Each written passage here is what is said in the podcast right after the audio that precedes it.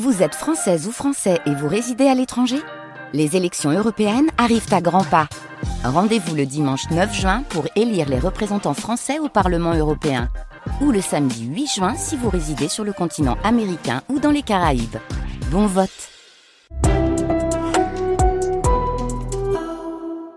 Allahu Akbar. Allahu Akbar. Bismillahirrahmanirrahim. الحمد لله رب العالمين الرحمن الرحيم مالك يوم الدين إياك نعبد وإياك نستعين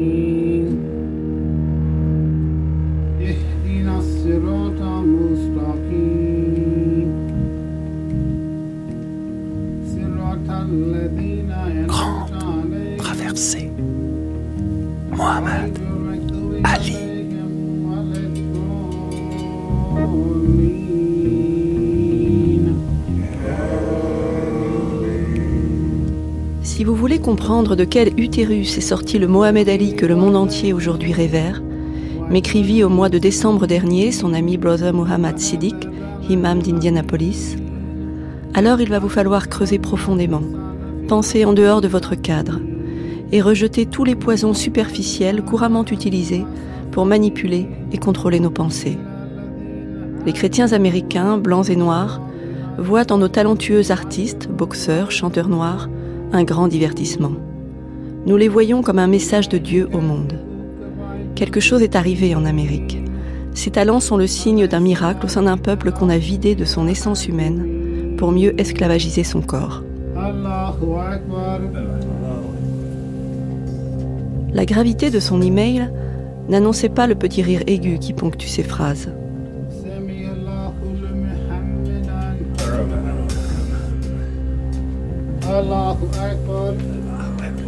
Nous nous sommes rencontrés un mois plus tard. Indianapolis se laissait plonger dans la nuit après une nouvelle journée d'ennui. Il avait dans son sac plastique des livres, un gant de boxe signé Mohammad, des photos qui témoignent qu'il fut son ami pendant 50 ans, mais aussi le guide spirituel de Mike Tyson qu'il visitait en prison. Il y a en lui le bouillon des ghettos, de la foi et de la boxe.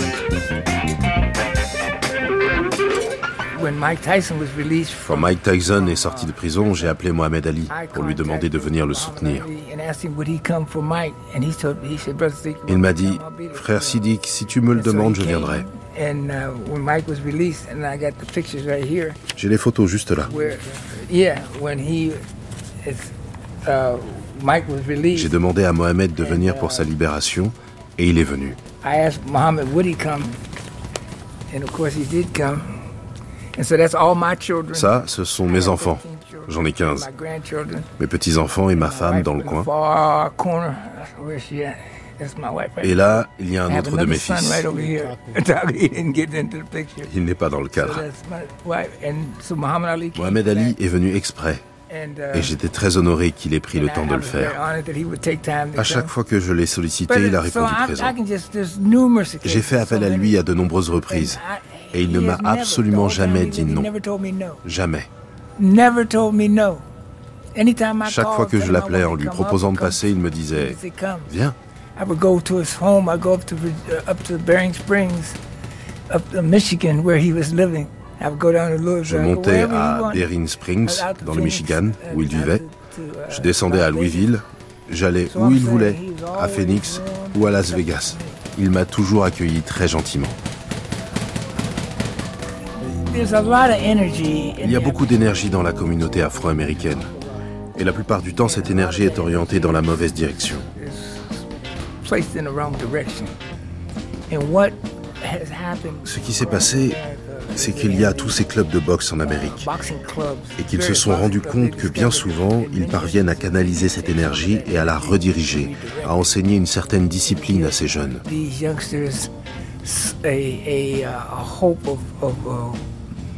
Ils leur discipline. l'espoir de rompre avec la mentalité du ghetto. l'influence des gangs et tout le reste.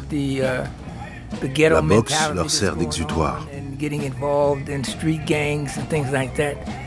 And so uh, the boxing has been an outlet for them. My father was a Mon boxer. père faisait de la boxe, vous savez. My father, yes, he was a professional boxer. And, uh, C'était un boxeur professionnel. uh, Et mon cousin Germain a été champion du monde des poids plumes. Uh, J'ai une photo de lui. Il a été tué sur le ring par Sugar Ramos. Il s'appelait. Davy Moore. Vous pouvez regarder sur internet. A guy named Sugar Ramos. Il a affronté un certain Sugar Ramos. Je crois que c'était en 1962. Where Davy, Davy, qui était le champion, n'aurait pas dû combattre ce jour-là parce qu'il avait la grippe depuis le début de la semaine.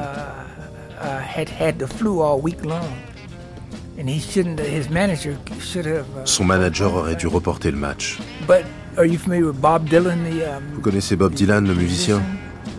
Okay, Bob Dylan. Il a wrote écrit une song. chanson sur mon cousin qui s'appelle Who Killed Davy Moore Okay.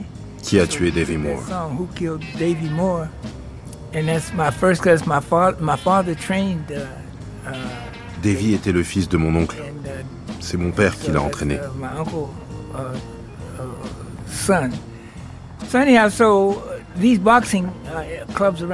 Et donc, à travers tout le pays, ces clubs de boxe ont fait des merveilles avec les jeunes. Ils leur ont offert un exutoire.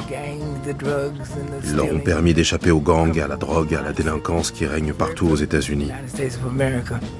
Comme un genre de sanctuaire? Oui, it's a kind of un peu comme un sanctuaire. Where It allows them. Mais ce n'est qu'une étape. It gives them an, another, but it's only a step, just like with Mike. Mike Tyson. Prenez Mike Tyson. I mean, it it can only. La boxe vous tient pendant un temps, mais il faut savoir où on veut aller. Et pour ça, Mohamed Ali a eu beaucoup de chance. Au chapitre 1 des rétrospectives des livres, il y a toujours l'histoire d'un vélo rouge que le jeune Cassius reçut à Noël et se fit voler sur le trottoir de la quatrième rue de Louisville, alors qu'il était entré dans une grande salle où se tenait un gala de charité avec buffet gratuit. Le bâtiment est aujourd'hui le gymnase de l'université Spalding. On y croise des étudiants en sueur, comme Steve Jones, qui connaît l'anecdote par cœur. Uh. À l'époque, en was 1954, owned by the city of Louisville at the ce time. bâtiment appartenait à la ville de Louisville. Uh, Cassius. Mohamed. Ali, qui s'appelait encore Cassius Clay, avait 12 ans. Uh, L'histoire raconte qu'il y avait uh, un événement avec du pop-corn et des hot dogs gratuits à l'étage. Alors il est venu avec ses copains Uh, sur son vélo rouge flambant neuf Brand new red bicycle, a, Sch- a Schwinn Un Schwinn que son père lui avait offert pour Noël, je crois. for Christmas, uh, and he parked it outside and came in here and went into the Il l'a garé dehors Uh, et il est entré. While he was in here, the bike was stolen. Um, he came back out, found out it was gone. As you would expect, he was. Mais quand il est revenu, son vélo n'était plus là. On le lui avait volé. As it turned out, the, the, Vous imaginez sa uh, colère. Or, il se trouve qu'au sous-sol de ce même bâtiment, il y avait un club de boxe géré par un policier municipal. Un certain uh, Joe Martin. Gym. Ça s'appelait le Columbia Gym. Bike stolen, Et donc, il venait de se faire voler son vélo quand il est tombé sur ce policier. uh, Et il lui a "I dit. Il y a quelqu'un qui m'a piqué mon vélo, je vais lui botter les fesses.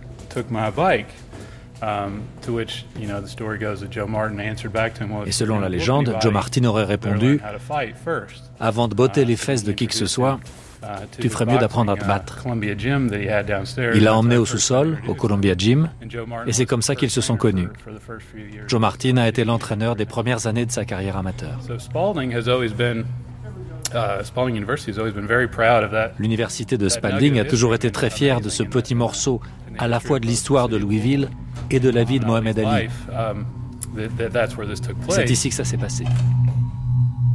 Le vélo rouge est accroché au fronton de cette imposante bâtisse, l'air de dire Ici naquit Mohamed Ali, héros du siècle et de la planète tout entière, qu'un policier blanc et sympathique prit sous son aile. Mais qui se souvient de Captain Sam, qui vendait le journal de Nation of Islam, Muhammad Speaks, tout près du gymnase où Cassius Clay s'entraînait en 1961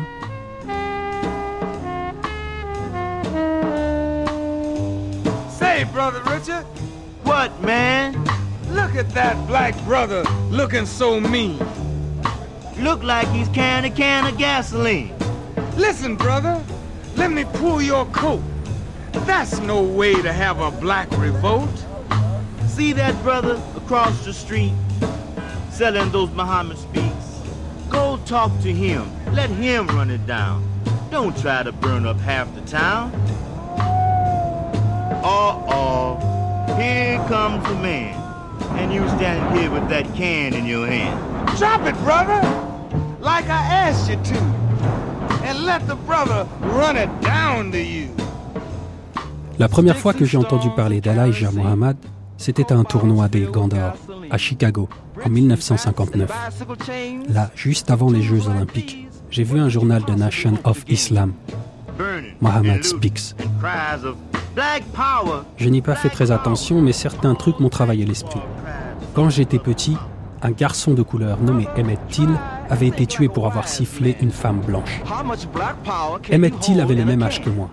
Et même s'ils ont attrapé les types qui l'ont lynché, rien ne leur est arrivé. Des choses comme ça se passaient tout le temps. Et même dans ma vie. Il y avait plein d'endroits où je ne pouvais pas aller. D'endroits où je ne pouvais pas manger. J'ai gagné une médaille d'or aux Jeux Olympiques. Et en revenant à Louisville, des restaurants refusaient de me servir. Des gens m'appelaient Boy. Puis à Miami, pendant un entraînement, j'ai rencontré un disciple d'Elijah Muhammad, appelé Captain Sam. Il m'a invité à une réunion et ma vie a changé.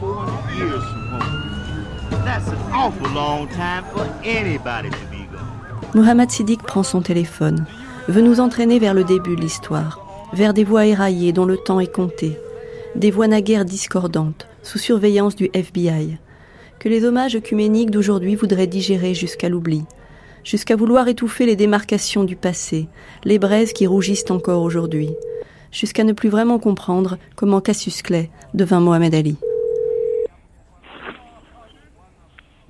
Yeah. Captain Sam. Yeah. Brother Muhammad Sadiq. I told you I was going to call you. J'avais dit que je t'appellerais. Hey man, how you doing? Salam alaikum. Walaikum assalam. Look, I got some friends. Je suis avec des amis qui voudraient te you. parler. Tu peux leur accorder quelques secondes? Brother. This is uh, this is Miss Judith Perignon. Hi, how are you? I'm doing fine, my dear sister. We work for the French National Radio. We work on a program about Mohammed Ali, and I want you to tell us Comment how vous you l'avez met him, rencontré et emmené à la mosquée to the mosque.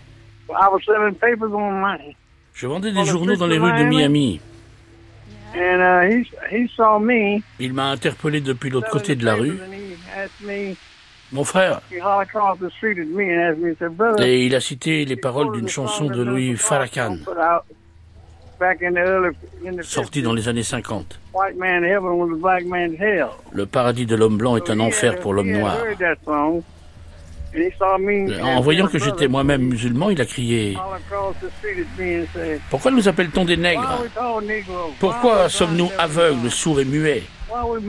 Pourquoi tout le monde progresse-t-il quand nous restons si loin derrière J'ai répondu Alors comme ça, tu t'intéresses à la doctrine. Oui, je m'appelle Cassius Clay et je serai le prochain champion du monde des poids lourds. That top pro, and he was 19 years old. Et il m'a emmené chez lui pour me montrer son album. Il venait de passer pro, il avait 19 ans. J'ai décidé de garder un œil sur lui. champ. J'étais sûr qu'il serait champion. Je sentais la confiance qu'il avait en lui. Après ça, j'ai commencé à l'emmener à la mosquée, à toutes les réunions. Et j'ai continué jusqu'au moment où il s'est préparé à combattre pour le titre.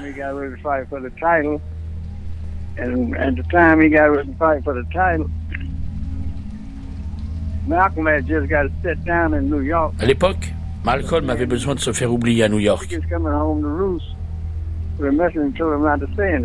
Et il traversait une mauvaise passe. On lui a proposé de venir à Miami le temps que ça se calme. Quand il est arrivé, je l'ai emmené au club où s'entraînait Mohamed Ali, qui s'appelait encore Cassius Clay. Et là, La rumeur a circulé qu'il était à Miami pour recruter Cassius Clay chez les Black Muslims. uh, C'est comme ça que Malcolm a mis un pied dans le truc.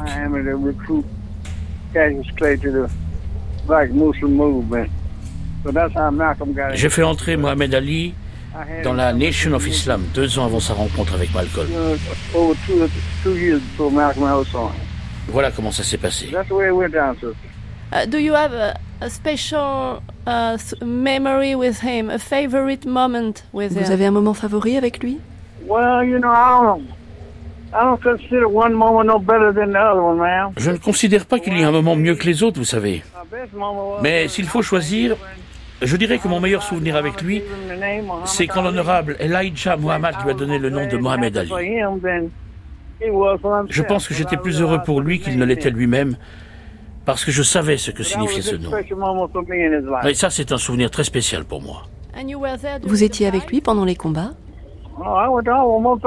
J'ai assisté à presque tous ces matchs. J'étais là à New York, à Miami, à Houston, en Californie, à Las Vegas. And you were close to the ring? Tout près du ring? When he was fighting? Right, right by the ring, man. Juste à côté du ring. I didn't sit in the back, I sat up front. Je ne m'asseyais pas au fond, j'étais devant. You could speak to Vous him? pouviez lui parler? Some fight, yes, yes. Oui, some je l'assistais dans son in coin du ring. As a trainer in the corner. Pendant le match contre Floyd Patterson, Floyd contre Patterson Ernie fight, Terrell, contre George Chuvalo. George Vella fight, I worked in the corner as a corner man. J'étais un de ces hommes de coin. Bon, et maintenant, si c'est bon pour vous, je vais raccrocher. Hein. Bonne journée. Merci beaucoup. Qu'Allah te garde. Je vais descendre d'ici une petite semaine. Je passerai te voir et on déjeunera ensemble. All right, I'll be looking for And you. thank you so All right. very much for Et merci d'avoir accordé un peu de temps à mon ami. J'apprécie beaucoup. Thank you, bye.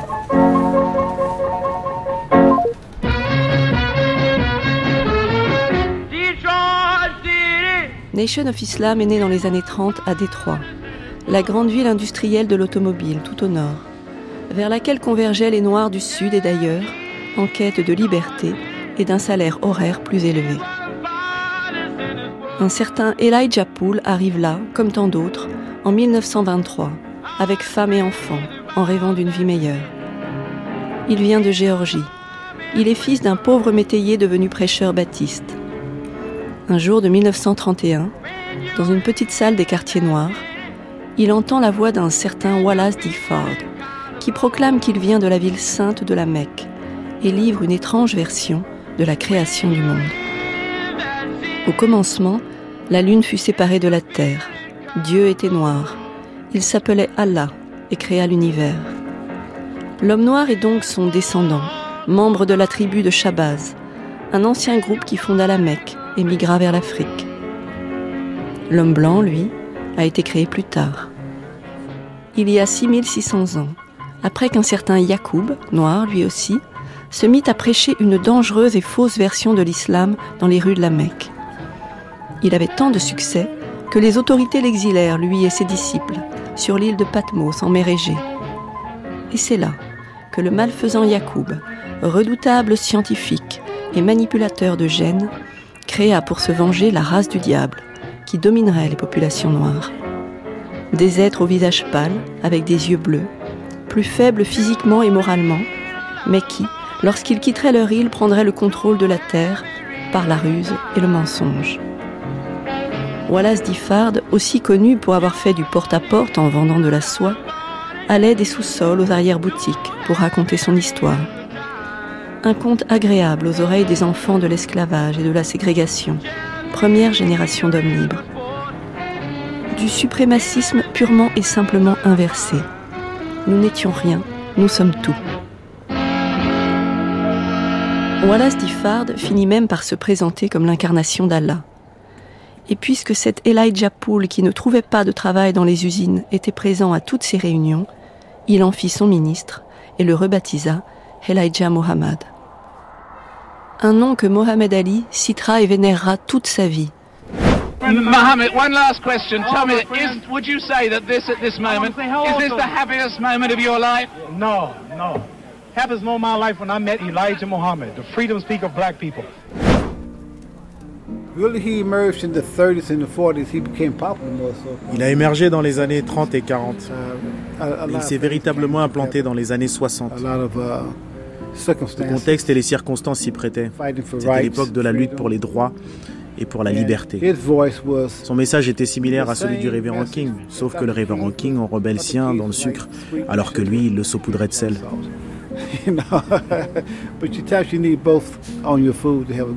Michael Say.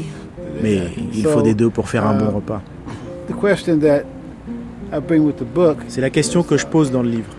Comment un homme comme Elijah Muhammad, qui était originaire de Géorgie et avait arrêté l'école au CM1, je ne sais pas si vous connaissez l'histoire du système scolaire américain, mais l'enseignement dispensé dans les États du Sud était largement inférieur à celui dispensé dans les États du Nord. Surtout quand on était afro-américain, quand on était noir. Comment donc un homme avec un niveau d'instruction aussi faible est-il parvenu à s'installer au nord et à créer toute une communauté avec ses commerces et ses écoles? Elijah Muhammad dirigeait l'une des plus grandes écoles musulmanes du pays. Ils avaient des camions, du poisson, toutes sortes de produits, des écoles, des commerces. Tout ça pour des gens issus des bas-fonds. C'est un homme qui me semble digne d'intérêt.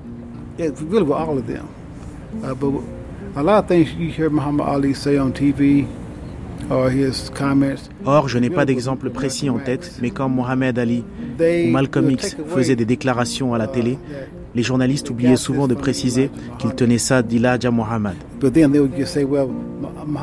On disait Mohamed Ali a déclaré ceci. D'accord, mais d'où le tenait-il? Malcolm X a déclaré cela. Mais d'où le tenait-il?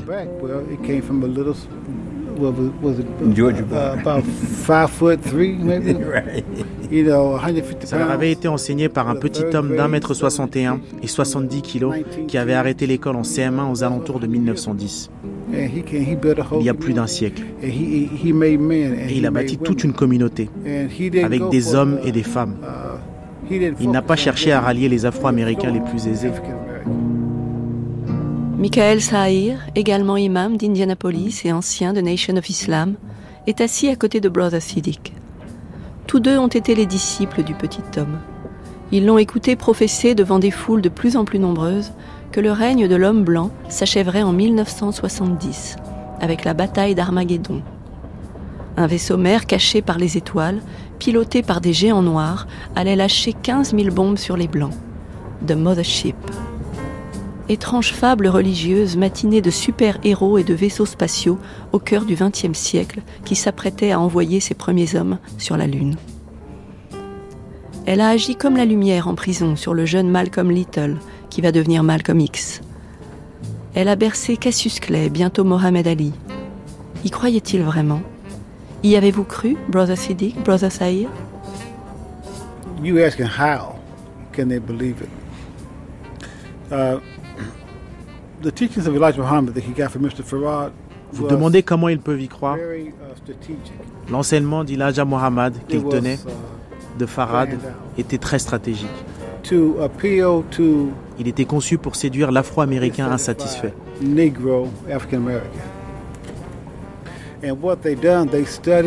Ils ont donc étudié la condition des Noirs et leur façon de penser.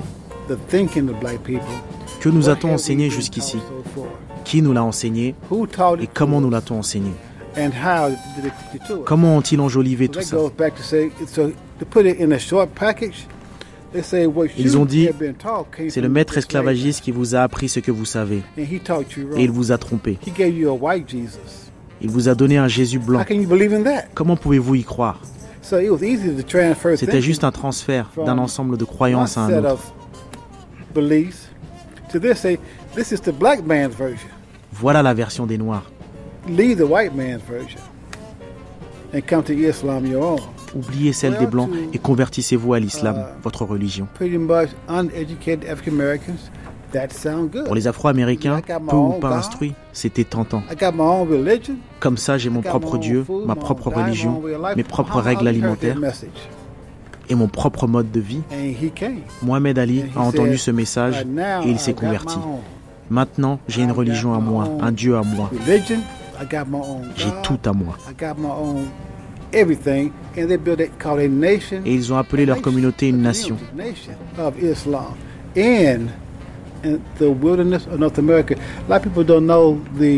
Beaucoup de gens ne connaissent pas le nom entier de la Nation of Islam.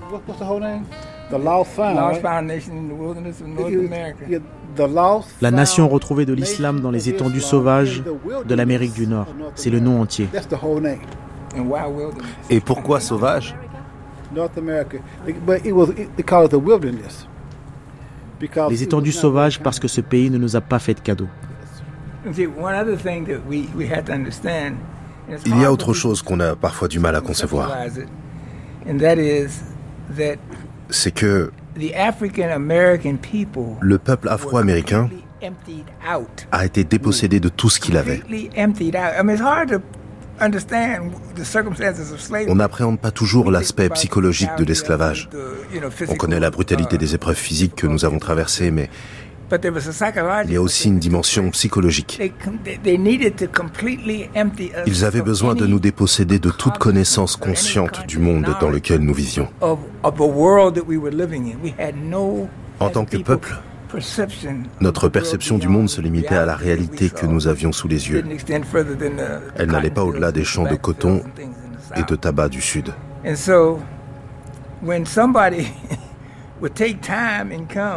Alors quand quelqu'un prenait le temps de s'asseoir avec nous pour partager ses idées, le manque d'instruction était tel que nous n'avions aucune résistance à lui opposer. Uh? Et les? Noirs instruits, me direz-vous? Ils étaient trop occupés à s'acclimater et à devenir blancs eux-mêmes. Une fois qu'ils pensaient être parvenus à s'extraire de ce piège, il n'était pas question pour eux de revenir en arrière pour aider les autres.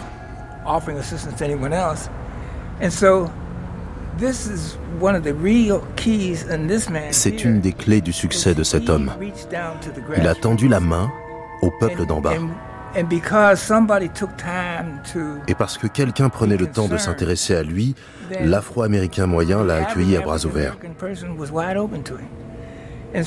De lui, nous avons reçu un mélange d'informations bonnes et mauvaises. So anyhow, we, we Bref, on l'a suivi parce qu'enfin, quelqu'un faisait ce que personne d'autre n'avait fait.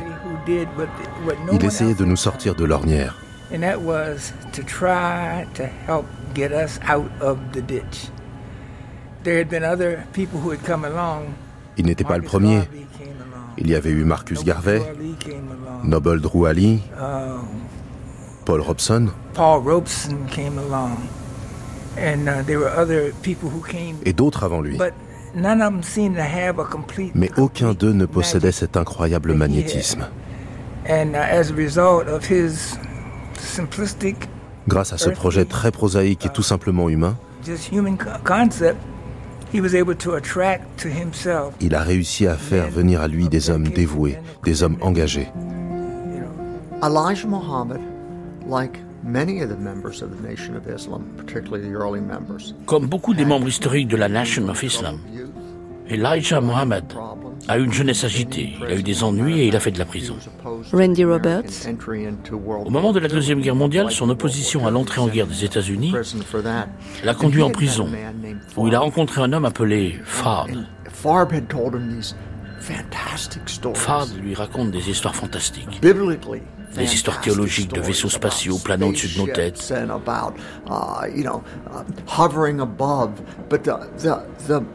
Mais ce qu'il faut en retenir, c'est que les véritables dirigeants de la Terre sont des Noirs. Ils ont été les premiers habitants de la Terre et finiront par la reconquérir au terme d'une guerre inéluctable avec les Blancs. Et il y a là toute une cosmologie sur laquelle ils fondent une religion, la Nation of Islam. Cosmology. And he builds a religion out of it. And it's, it's the nation of Islam. Does it have anything to do with Orthodox Islam? Very, very little to do with Orthodox Islam. It's, it's completely different. But Cette religion n'a pas grand-chose à voir avec l'islam orthodoxe, mais elle dit aux Noirs américains, vous êtes bons, vous êtes les meilleurs, soyez fiers d'être noirs, n'ayez pas honte de votre négritude. of being black.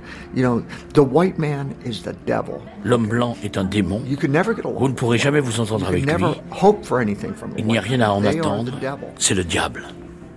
Malcolm X entend ça alors qu'il est en prison. Il lit des choses sur le sujet et c'est comme si une ampoule s'allumait au-dessus de sa tête. Oui, c'est vrai. Ses rapports avec les Blancs lui ont toujours causé des problèmes. Il embrasse cette vision des choses et c'est pour lui une nouvelle naissance. Elijah Muhammad dit aux Noirs ne buvez pas d'alcool, ne fumez pas de drogue ni de cigarettes, menez une vie d'abstinence et de pureté. Malcolm X intègre cet idéal spartiate. Il l'étudie et le mémorise. Or, c'est un tribun et un communicant hors pair, bien plus qu'Elijah Muhammad, qui n'est pas un très bon orateur. Malcolm X était le plus grand. Il était incroyablement disert et intelligent. En interview, il était capable de détruire n'importe quel interlocuteur. C'était un débatteur né.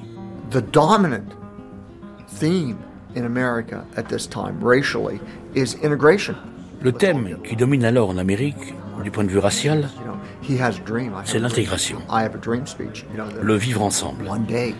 C'est le moment où Martin Luther King fait son fameux discours. Je rêve qu'un jour, les enfants des métayers noirs et ceux des planteurs blancs vivront côte à côte dans le sud en chantant des gospels. On va créer un monde merveilleux dans lequel tout le monde s'entendra. C'est l'intégration. C'est un mouvement mixte qui permet aux progressistes noirs et blancs de se sentir bien dans leur peau. Nous menons ce combat ensemble, main dans la main. Nous vaincrons en manifestant bras dessus, bras dessous, dans les rues. Alors que Malcolm X dit Non, ça n'arrivera pas. Ces gens sont des démons, ce sont vos oppresseurs. Vous croyez que vos oppresseurs ont brusquement changé Bien sûr que non, on ne change pas comme ça. Il dit non et non, les blancs sont le diable. Notre seul espoir est de vivre séparés des blancs.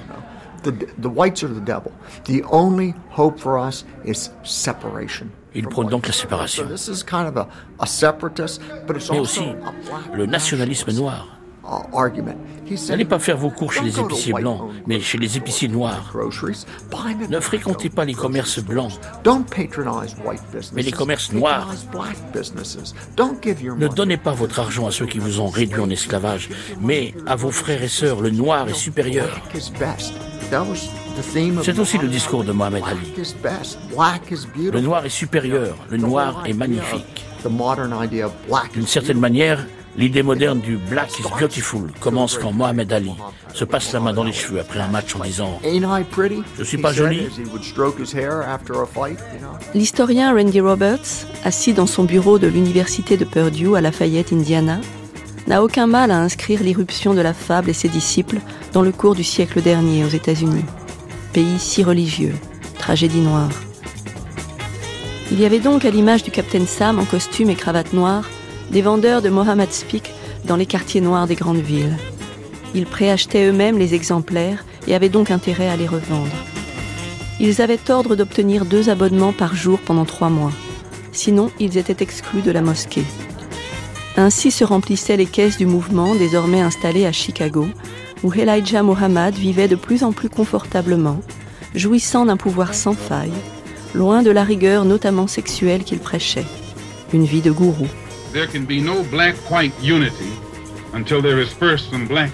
Mais c'est la voix de Malcolm X qu'on entendait dans les médias au nom de Nation of Islam. We cannot think of being acceptable to others until we have first proven acceptable to ourselves.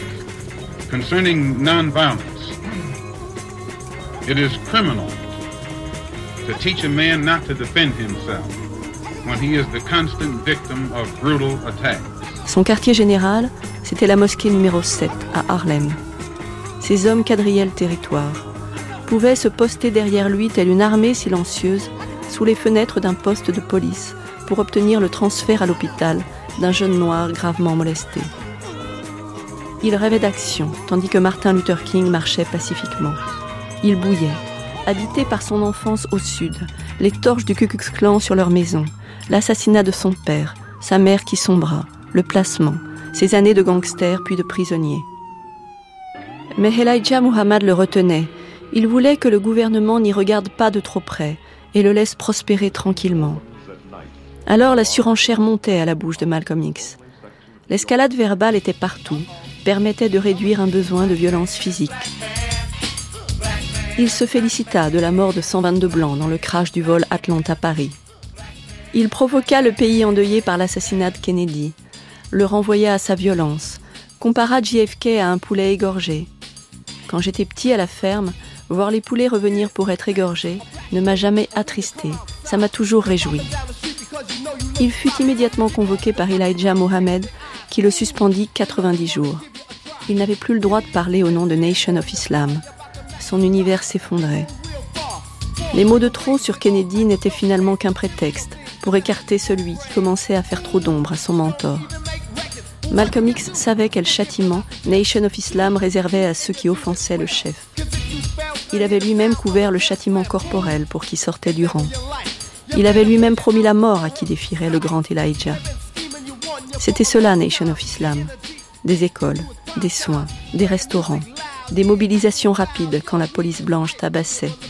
Une fraternité sectaire et verticale, faite de solidarité et d'autorité. C'est efficace en temps de guerre, et c'était leur guerre. Elle avait ses clans, ses règles et ses morts. Et elle décante encore dans la tête de ceux qui l'ont faite et perdue. Dans son appartement de Chicago aujourd'hui, Salim Ouakil, qui n'a au fond jamais cru en Allah, fait la somme des événements, personnels ou non, qui le firent rejoindre le mouvement et prendre en charge la ligne éditoriale de Mohammed Speak.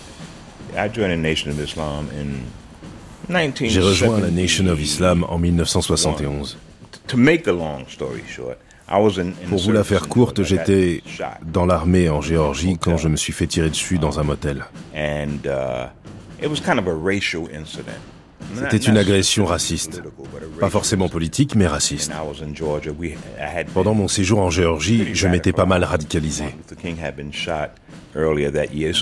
On était en 68, Martin Luther King avait été abattu plus tôt la même année. Et ça nous avait mis en rage. Parce que même si j'étais militaire, c'est dans l'armée que j'ai rencontré certains des Américains les plus extrémistes que j'ai jamais connus. On était en pleine guerre du Vietnam. Beaucoup de gens se radicalisaient. Plus tard cette année, je me suis donc fait tirer dessus au motel. Dès que je suis sorti de l'hôpital et que l'armée m'a enfin libéré, au lieu de rentrer chez moi, je me suis présenté au siège du Black Panther Party et j'ai adhéré.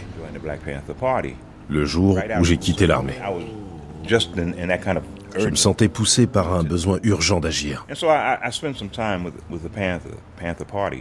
Après ça, j'ai milité un temps chez les Black Panthers et j'ai fini par devenir un des cadres du parti dans le New Jersey.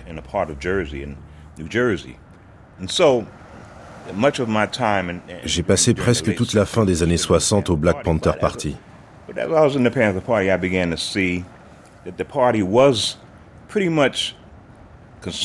Mais peu à peu, j'ai commencé à voir que le parti abordait la catharsis, la colère et la confrontation avec les forces de l'oppression sur un plan plus symbolique que vraiment sérieux et concret.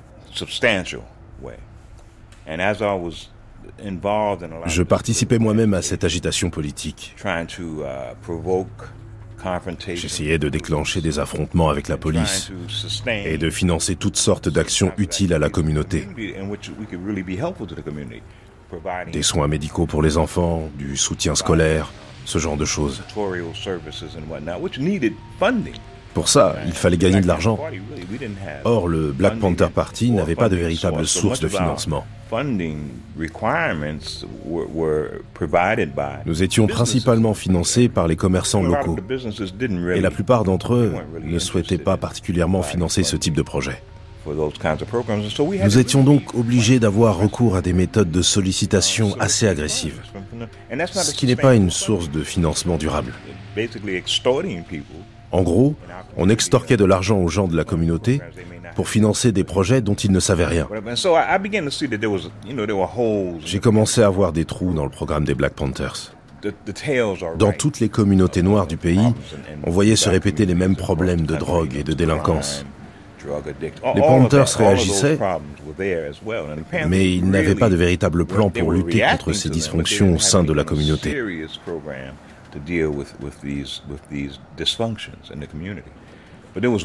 Alors qu'il y avait un groupe que je croisais souvent dans le cadre de mes activités et qui semblait aborder la chose très sérieusement. Ils ne faisaient pas beaucoup parler d'eux.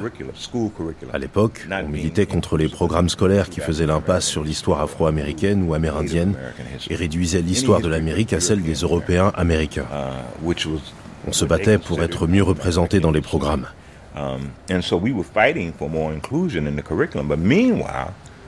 Mais la Nation of Islam ne se sentait pas tellement concernée parce qu'ils construisaient leurs propres écoles et créaient leurs propres programmes. Ils ne dépendaient de personne. Et je trouvais ça beaucoup plus sensé que la lutte dans laquelle nous nous étions engagés. Alors j'ai rejoint la Nation of Islam.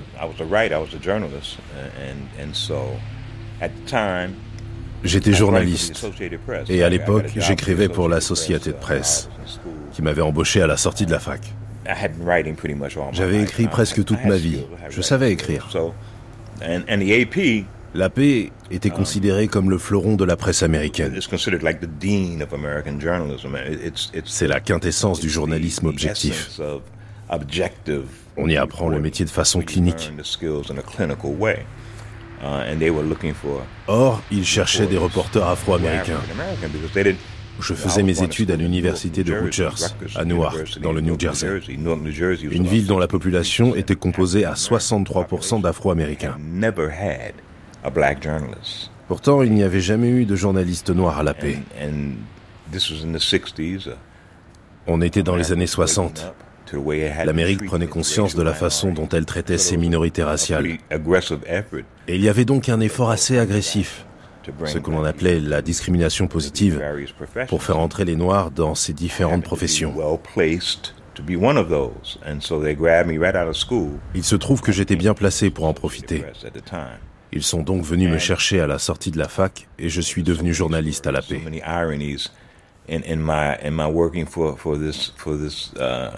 Il y avait quelque chose d'assez ironique à travailler dans cette institution de l'establishment, juste après mon immersion chez les Black Panthers.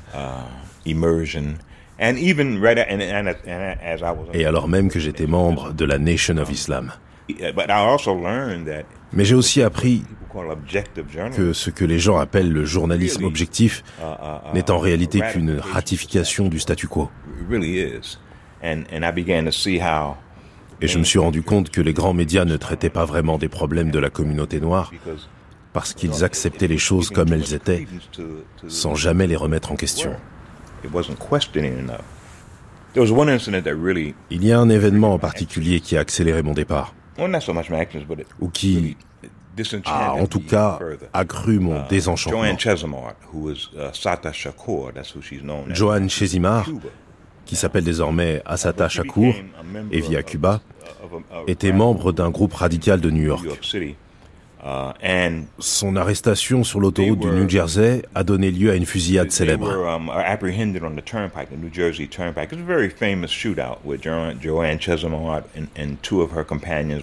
Joanne Chazimar et deux de ses compagnons ont été repérés par des officiers de la police d'État du New Jersey, avec qui ils avaient échangé des coups de feu. Deux policiers ont été blessés.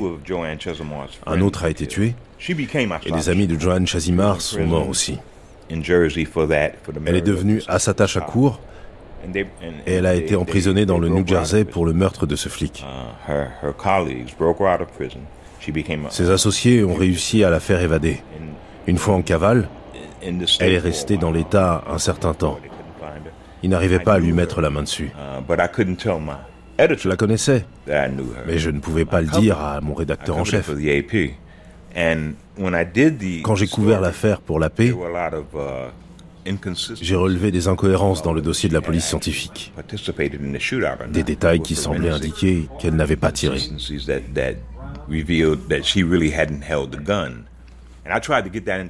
J'ai essayé de mettre ça dans mon article, au moins pour dire que ça ne collait pas. Mais mon rédacteur en chef a refusé. Peu à peu, j'ai compris qu'il était structurellement difficile d'exposer notre version des faits dans les grands médias. Alors j'ai commencé à faire des piges pour Muhammad Speaks.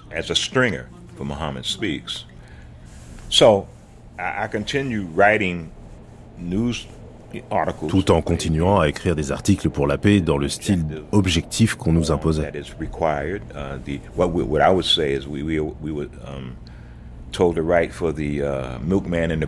On nous disait qu'il fallait écrire pour le laitier du Nebraska. Notre public, c'était l'Américain moyen. Et je comprenais, um, le laitier du Nebraska avait certaines certitudes qu'il ne fallait pas ébranler. Le soir, je rentrais chez moi et je changeais de perspective. Je relatais la même information, mais d'un autre point de vue. Pour Muhammad Speaks. À un moment donné, Muhammad Speaks était tiré à plus d'un million d'exemplaires. D'une part, chaque journée apporte sa bonne dose de haine raciale, comme hier à Jacksonville, et d'autre part, il existe plusieurs mouvements de Noirs qui se refusent absolument à l'intégration. Pour eux, au contraire, la séparation des races est un credo. Il y a des degrés dans la violence de ces mouvements. Certains se contentent de prôner le retour aux sources africaines des peuples noirs.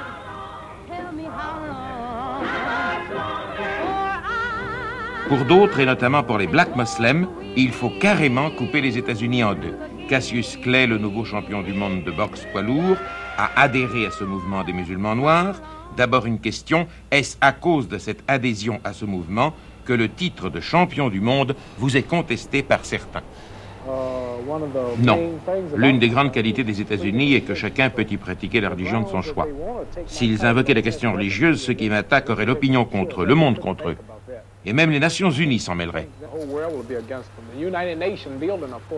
En adhérant au Black Muslim, vous avez abandonné votre état civil de Cassius Clay et vous avez pris le nom de Mehemet Ali. Pourquoi? Mes ancêtres étaient africains. Ils furent achetés là-bas par des colons américains comme esclaves, et les propriétaires américains donnèrent à ces esclaves noirs leur propre nom pour bien marquer qu'ils étaient leur propriété. Cassius Clay était le nom d'un esclave, Mohamed Ali est un nom bien musulman, bien à moi, c'est un nom d'homme libre. Enfin, je ne me sens plus un esclave. Êtes-vous toujours l'ami du grand bonhomme des Black Muslims, de Malcolm X? Oui, c'est un excellent ami à moi. Cassius Clay a changé de nom. D'autres adhérents aux Black Muslims, dont le fondateur fut Elijah Muhammad, remplacent simplement leur nom de famille par X le grand animateur de ces hommes, de ces femmes qui, par leur défilé, leur pancarte, menacent les Blancs de représailles violentes de la loi du talion, leur grand animateur, donc, jusqu'à ces jours-ci, était Malcolm X, qui d'ailleurs vient d'annoncer qu'il allait constituer un nouveau parti encore plus violent et dont ces cercueils seraient, pour les Blancs, un symbole. Ces adeptes ne se contentent pas d'une réafricanisation. Ils entendent arracher au gouvernement des États-Unis une certaine portion de territoire et procéder à la partition. D'un côté les Blancs, de l'autre les Noirs, et si les Blancs ne veulent pas, gare à leur peau. Voici Malcolm X. Une tête pour une tête, une vie pour une vie. Il faut que l'homme blanc sache que vous en avez assez de le voir tuer vos enfants, que vous en avez assez de ces massacres. Et dorénavant, ce sera la loi du talion. Ta vie pour ma vie, ton enfant pour mon enfant, ta femme pour ma femme. Et c'est alors seulement que les Blancs arrêteront leur jeu criminel.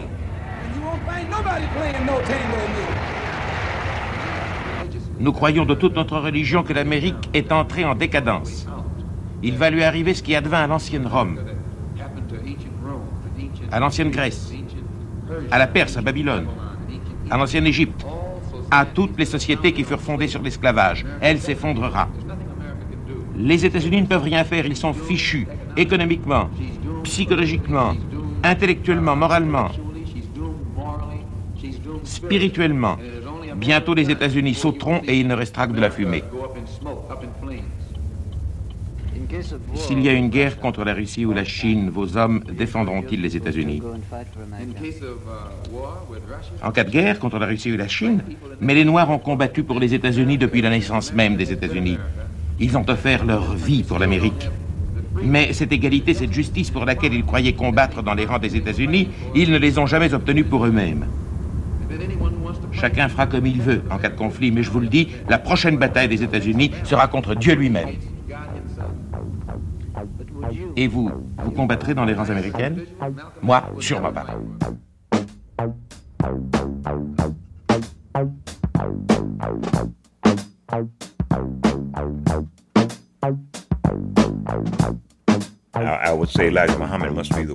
J'ai toujours dit qu'Elijah Muhammad devait être l'élu parce qu'il faisait ce qu'il fallait, et non parce que c'était un messager divin envoyé par Dieu.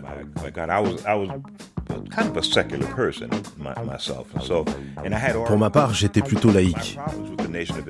Au moment où j'ai découvert l'existence de la Nation of Islam, j'étais circonspect parce qu'elle m'apparaissait comme une sorte de secte qui posait des ultimatums à ses membres, leur faisait réciter des dogmes et n'encourageait ni la pensée individuelle ni l'esprit critique.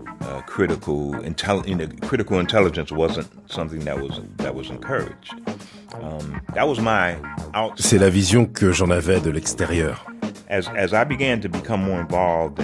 Mais lorsque je me suis davantage impliqué dans les mouvements de libération, j'ai compris qu'un de nos problèmes en tant que peuple venait de ce que nous n'étions pas disposés à soumettre la plupart de nos élans d'imagination à une autorité plus éclairée que nous.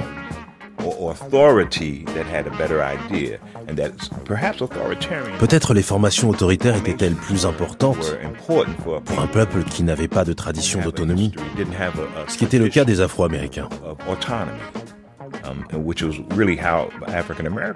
Dans ce pays, on nous a sociabilisés sous contrôle pendant la plus grande partie de notre histoire. Um, Même après la fin de l'esclavage et des lois Jim Crow, on nous a dissuadés de participer à tout ce qui avait trait au gouvernement et au bon fonctionnement de la société. Et quand nous participions, c'était généralement à un poste subordonné. Notre communauté avait donc un certain besoin de discipline. Nous avions besoin de soumettre notre esprit d'initiative ou notre volonté um, et de nous laisser diriger. La Nation of Islam semblait être le bon vecteur pour ça.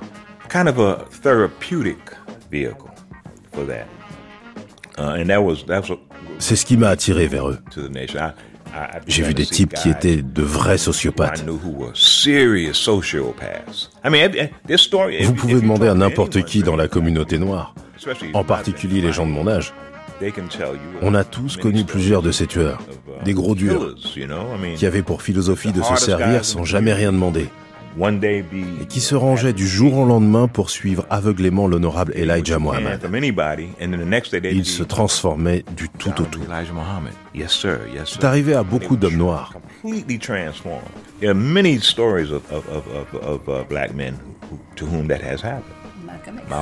Malcolm X, exactement. Mohamed Ali a changé de nom en 1964, l'année des premières émeutes noires dans le quartier de Harlem à New York. Ce qu'on a appelé les Long Hot Summers. Dans les années 60, de 64 à 70, on a compté plus de 300 de ces explosions urbaines à travers le pays. L'Amérique noire était en pleine fièvre et Mohamed Ali épousait parfaitement ce schéma. Il incarnait parfaitement cette sensibilité.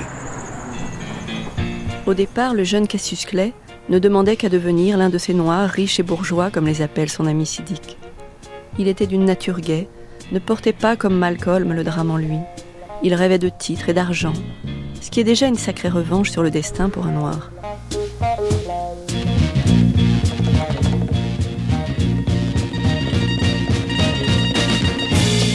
Il venait de Louisville, Kentucky, d'un État au bord de la vieille ligne de sécession, là où se termine le nord et commence le sud, et ses récits sordides de lynchage. D'une petite ville de province où l'on fit des sit pour réclamer des droits, mais pas d'émeutes. D'un quartier tranquille où une petite classe moyenne noire émergeait, tournant le dos à ceux qui restaient coincés dans les ghettos. Victor Bender nous donne d'abord rendez-vous dans un McDo, au croisement des voies rapides qui entourent Louisville. I lived in the West End where Muhammad and we both lived on Grand Avenue. Mohamed et moi, on habitait tous les deux Grant Avenue dans le West End. On se connaissait depuis nos 13 ans. J'ai 76 ans, l'âge qu'il aurait eu aujourd'hui. On n'était pas ensemble à l'école, mais on s'est retrouvés au lycée Central High School, au coin de la 12e et de Chestnut. Notre amitié a grandi avec nous.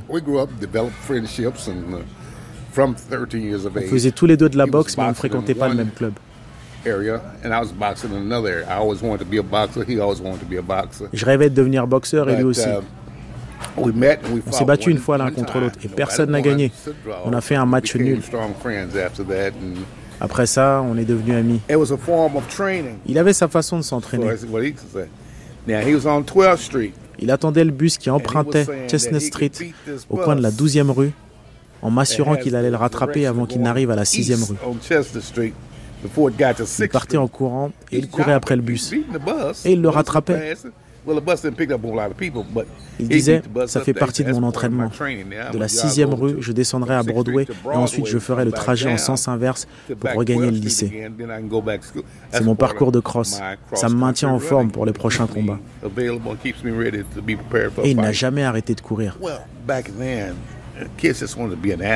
À l'époque, les mômes rêvaient de devenir athlètes. Il y avait aussi cette émission qui passait à la télé le samedi soir.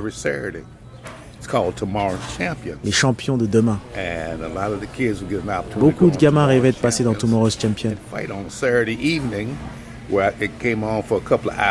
Ils venaient s'entraîner quelques heures par semaine et quand ils étaient choisis pour faire un match dans l'émission, on les encourageait à travailler encore plus pour devenir meilleurs.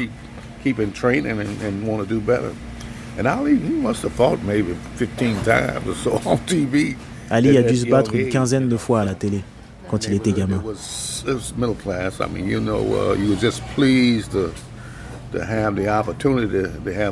C'était un quartier de la classe moyenne. On était content d'avoir des parents qui travaillaient uh, et qui prenaient soin de leur famille. Son père bossait dur. Il était peintre. Il peignait des affiches publicitaires dans toute la ville. Sa mère était la douceur uh, incarnée. Elle était toujours là pour ses enfants. Elle travaillait un peu, elle aussi. C'était plutôt un bon quartier assez aisé. La plupart des habitants étaient afro-américains.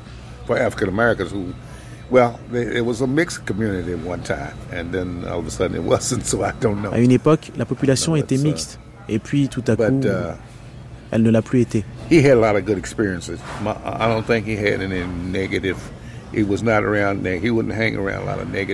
Il avait des bons souvenirs ici. Il se débrouillait pour éviter les problèmes. Tous ces trucs qu'on voit chez les jeunes aujourd'hui. Il évitait tout ça. La drogue et le reste. Il disait, j'ai des amis à l'école, mais on n'a pas du tout les mêmes activités.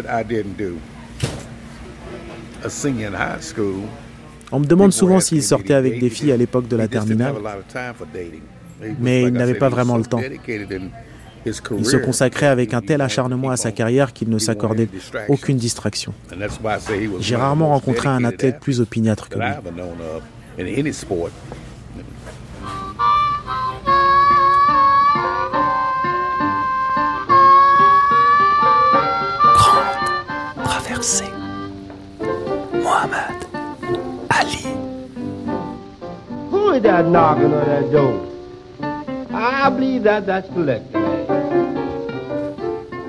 Le jeune Cassius Clay n'a jamais fini sa terminale. Il partit pour les Jeux olympiques de Rome représenter les États-Unis, y décrocha une médaille d'or. Là-bas, il trouvait que Cassius Marcellus Clay, ça sonnait comme un nom de gladiateur romain. Et il avait poliment rembarré le journaliste soviétique qui lui faisait remarquer que les Noirs avaient la vie dure dans le monde prétendument libre. C'est le pays de la liberté, les choses vont s'arranger, avait-il répondu en bon petit patriote. Mais les villages olympiques sont en carton, et quelque chose s'est grippé dès son retour. Louisville le célébra, mais sans qu'aucune ligne ne bouge. Il restait un nègre. La médaille avait fondu, mais pas le rêve, pas l'ego.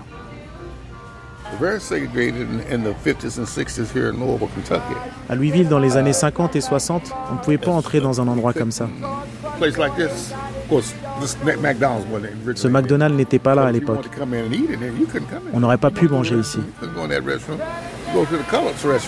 Et si on voulait pisser, il fallait aller dans les toilettes réservées aux Noirs. La plupart des restaurants du centre-ville nous étaient interdits.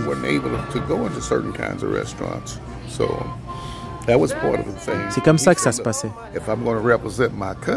Et il a dit, si je dois représenter mon pays, je veux pouvoir faire les mêmes choses que les autres. Manger au restaurant si j'en ai envie ou aller au cinéma.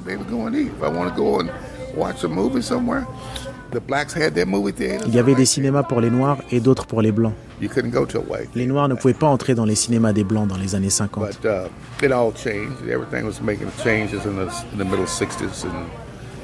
Mais ça a commencé à changer au milieu des années 60.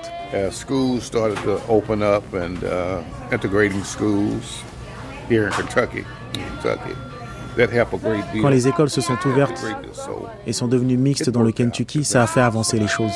On a fini par s'en sortir.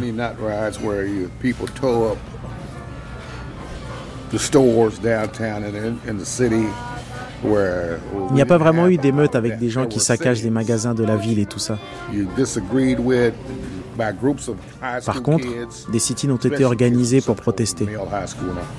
C'était principalement des élèves du Central High School et Male High School qui venaient s'asseoir en ville en demandant pourquoi les Noirs ne pouvaient pas aller dans certains magasins et certains restaurants. Ils restaient là le plus longtemps possible.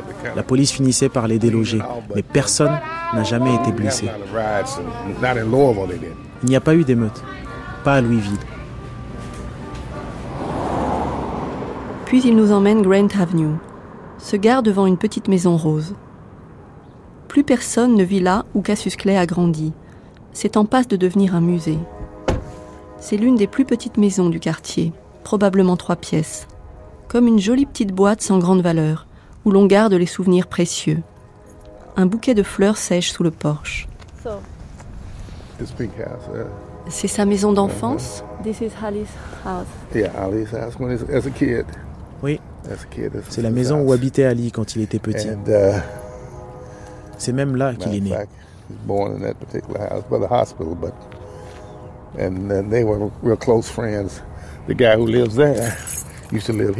Il était très proche avec le type qui habite là et qui vivait autrefois en face de chez lui.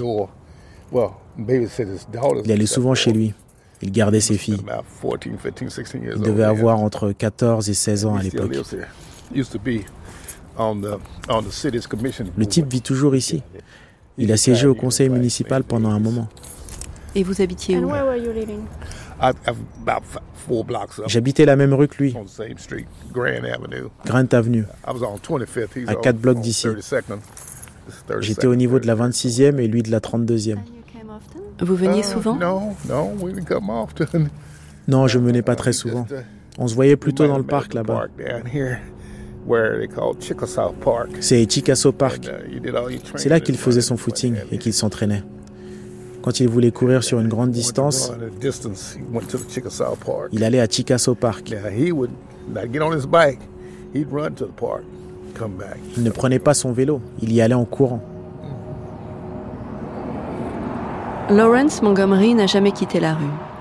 Le vieil homme habite maintenant juste en face de la petite maison rose. C'était le quartier de la classe moyenne noire? C'était mélangé.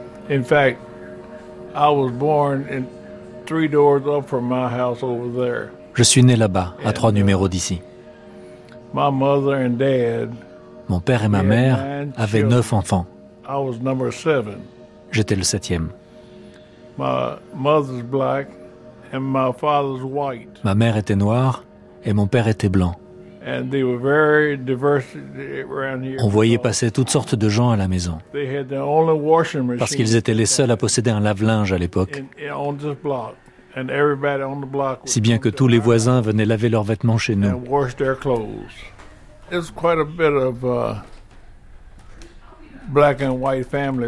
Il y avait autant de familles blanches que de familles noires dans le quartier. Mais avec le temps, les blancs ont tous déménagé. C'était très rare les couples mixtes à l'époque. Oui, c'était rare. Il n'y avait que très peu de restaurants qui nous acceptaient.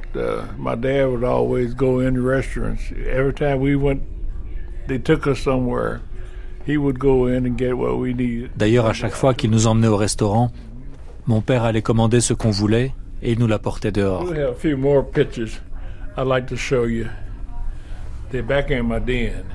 J'ai d'autres photos à vous montrer dans ma tanière.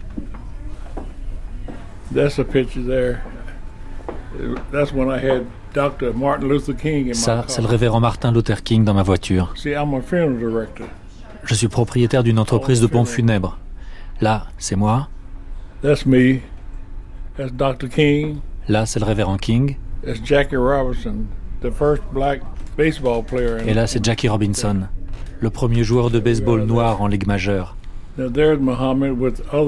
Ça, c'est Mohamed avec d'autres champions. Floyd Patterson, Jack Dempsey, Joe Lewis, Joe Frazier et Walcott. C'était tous des champions. Les photos de Mohamed Ali et de Martin Luther King cohabitent bien sur ces murs. La légende d'aujourd'hui aurait aimé qu'ils défilent ensemble, Ali et Luther King. Mais non. Il offrit sa personne et sa notoriété à un mouvement religieux radical, nationaliste, rigoriste, qui prenait la revanche et réclamait ni plus ni moins la partition du pays, un État noir américain. Et comme tous les membres de Nation of Islam, il dénigrait alors ouvertement les rêves d'intégration du pasteur noir. Les Blancs ne voulaient pas d'un champion olympique dans leur restaurant, alors pourquoi ferait-il un effort pour un simple homme noir? Pourquoi prier le même Dieu qu'eux? L'avenir n'a jamais résolu ces questions.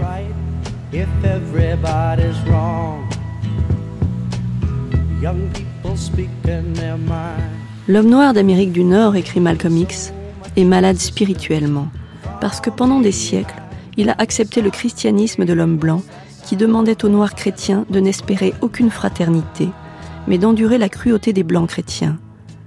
Le christianisme a rendu les hommes noirs flous, nébuleux, confus dans leur façon de penser.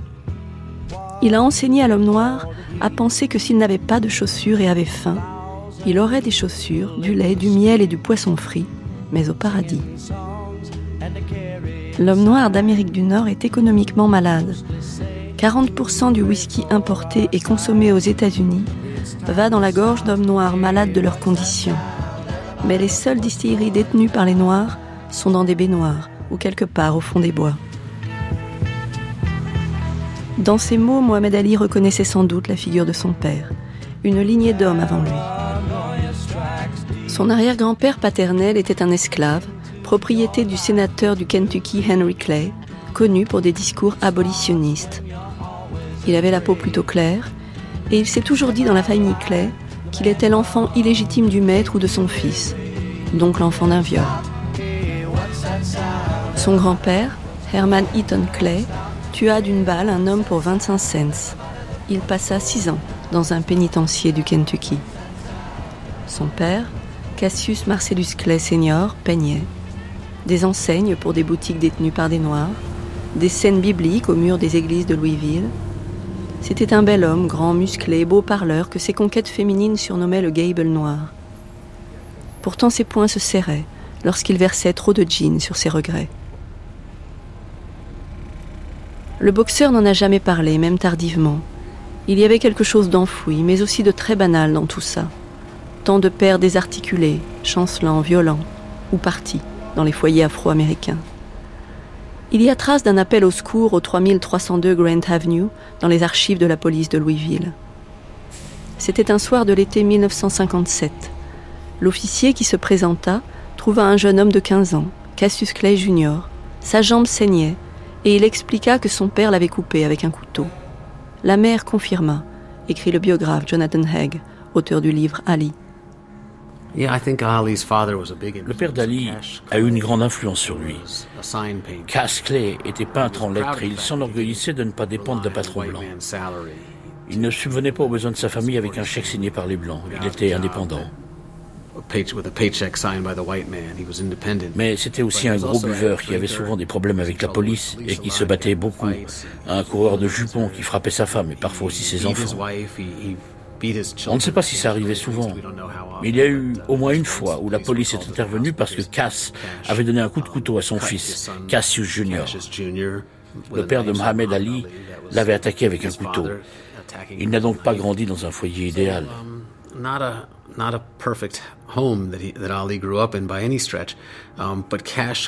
Mais Cass Clay disait toujours que les Blancs ne se montreraient jamais justes à l'égard des Noirs et que les droits civiques étaient une perte de temps. La seule façon pour les Noirs d'être bien traités, c'était de repartir en Afrique, comme le préconisait Marcus Garvey au début du siècle. Ali a été élevé dans l'idée que le racisme existerait toujours et que les Noirs seraient toujours désavantagés. Je pense que c'est en partie pour ça que la Nation of Islam l'attirait autant, parce que le message ressemblait à celui de son père. Sauf que là, le combat des Noirs pour leur propre égalité s'appuyait sur un plan de conduite et un certain sens de la discipline. Um, quand on y pense, Ali avait toutes les raisons d'y croire. Son arrière-grand-père était encore un esclave, moins d'un siècle plus tôt. La famille était passée d'un esclave à un champion du monde des poids lourds et à l'un des hommes les plus célèbres du monde, sinon le plus célèbre, en à peine trois ou quatre générations. Le père de Cassius traînait autour des rings, maudissant les black muslims qui entouraient son fils et en voulaient, disait-il, à son argent. Tandis que sa femme, Odessa, regrettait de l'avoir laissé si seul, si jeune, partir vers Miami.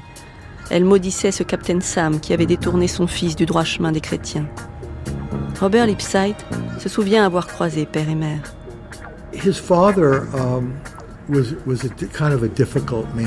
Son père était un homme difficile. Il a failli me frapper un jour. Je ne sais plus pourquoi. Il était très beau, très élégant. C'était un homme à femme et un buveur. Il avait eu affaire à la police plusieurs fois. Il y a quelques rapports de police évoquant des violences conjugales. Uh, Il malmenait sa femme. Et je crois, même si je n'en ai aucune preuve, et qu'Ali n'a jamais voulu répondre à mes questions à ce sujet, je crois qu'il malmenait aussi les garçons. Je suis convaincu qu'il tapait sur Rudy et Cassius.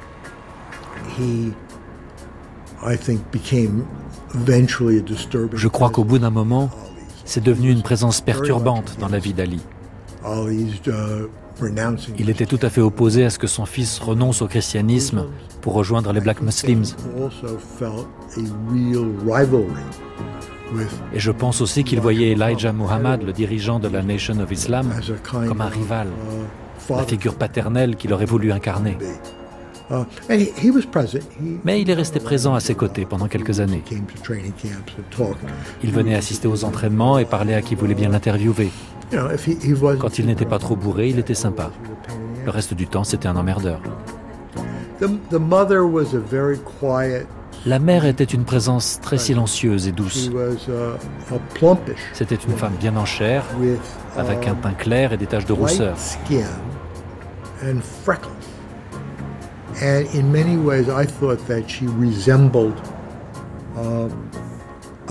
J'ai toujours trouvé qu'elle ressemblait à la quatrième femme d'Ali.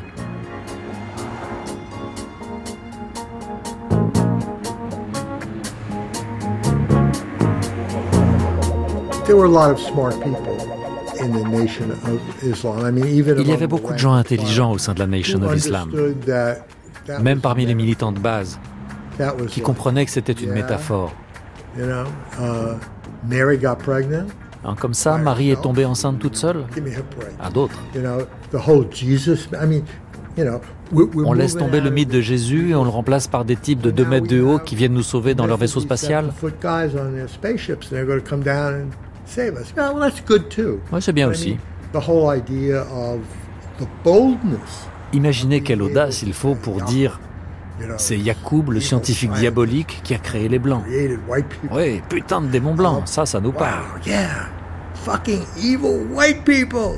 We can get behind that. So, um, I, I think there was an awful lot of je me souviens qu'une fois j'ai assisté à un prêche des Black Muslims Et quand je suis arrivé, le type qui était à l'entrée m'a demandé de lui donner mon stylo bille.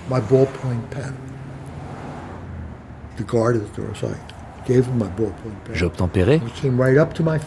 Et il me l'a collé sous le nez en faisant un clic clic clic. Vous faites quoi là? Il m'a dit, vous allez entendre ici des choses si puissantes et exaspérantes que vous pourriez très bien sortir un stylo muni d'une balle ou rempli de gaz pour essayer de tuer l'orateur.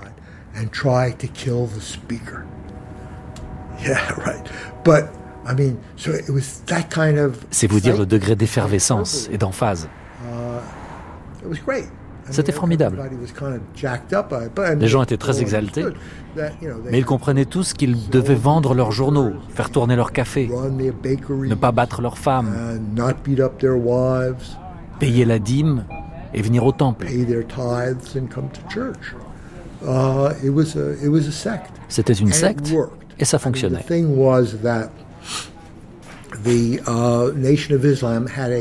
Dans la Nation of Islam, le taux de récidive était beaucoup moins élevé qu'ailleurs. Beaucoup d'entre eux étaient d'anciens détenus. Et les Black Muslims parvenaient à les rendre sobres et à les faire rentrer dans le droit chemin, plus que n'importe quelle autre organisation. Um,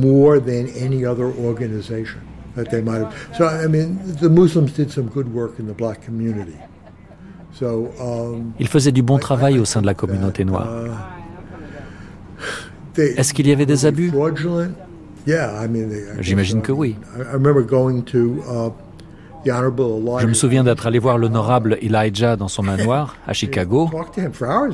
On a discuté pendant des heures, il était très sympa. Mais il y avait plein d'adolescentes enceintes qui nous tournaient autour. Et il m'a fallu un moment pour comprendre qu'elles étaient enceintes de lui. Comme tous les grands prophètes, il avait besoin de féconder des jeunes femmes. Vous l'avez rencontré? Oh yeah. Pour eux, il était le messager de Dieu. Il était très petit, toujours impeccablement vêtu d'un costume noir, d'un nœud papillon et d'un fez. C'était un homme silencieux, d'un naturel très doux. Il fallait tendre l'oreille pour l'entendre. Uh, Et bien sûr, il s'exprimait par longues tirades dogmatiques. C'était intéressant parce que son opinion sur Mohamed Ali semblait quelque peu dichotomique. C'était certainement le membre des Black Muslims le plus célèbre d'Amérique. Il faisait beaucoup de publicité à la secte. Mais d'un autre côté, ils étaient embarrassés par ses excès et par ses liens avec le sport-spectacle, quelque chose dont ils se tenaient à l'écart.